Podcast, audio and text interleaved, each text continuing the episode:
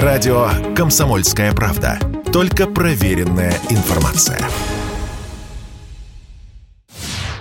У москвички Елены мошенники списали с карты 52 тысячи рублей. А еще пытались оформить кредит и кредитную карту. Просто не успели, рассказывает пострадавшая. Вечером прихожу, открываю почту, а у меня оказывается еще. Значит, они пытались, мошенники, взломали, видимо, личный кабинет, пытались взять кредит, кредитную карту заказать, путешествие на 700 тысяч, какая-то там у них карта есть, и одобрили овердрафт. Овердрафт на 30 тысяч, то есть это если когда карта на минусе, 30 тысяч тебе еще дают, ну, как кредит. Но они не успели это сделать, карта уже была заблокирована. Кредит почему не, не одобрили? Потому что мне надо было зайти на госуслуги, подтвердить выписку ПФР.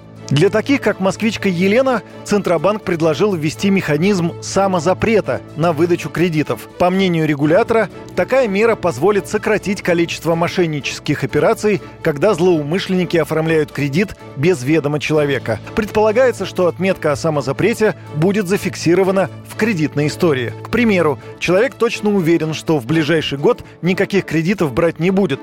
В таком случае можно установить запрет через госуслуги. И теперь не онлайн, ни даже с паспортом никому, в том числе и ему самому, кредит не дадут. Такая мера полезная, и решение нужно было принимать давно, заявил радио «Комсомольская правда» генеральный директор Лиги защиты должников Сергей Крылов подобные ситуации с запретом на совершение каких-либо сделок уже давным-давно у нас есть в законодательной базе, это связано с недвижимостью и так далее. И здесь, в части выдачи кредитов, особенно все, что касается именно выдачи кредитов через интернет, я считаю, что это очень важно. Здесь нет ничего плохого, никаких подводных камней, потому что регулятор в данном случае позволяет как давать такой запрет, так и отзывать его в любое время.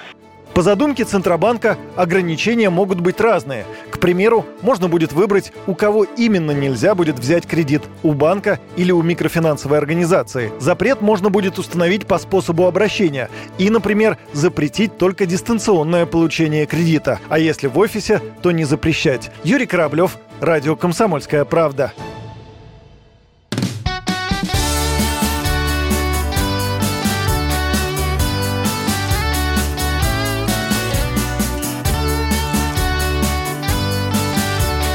Лето. На радио «Комсомольская правда».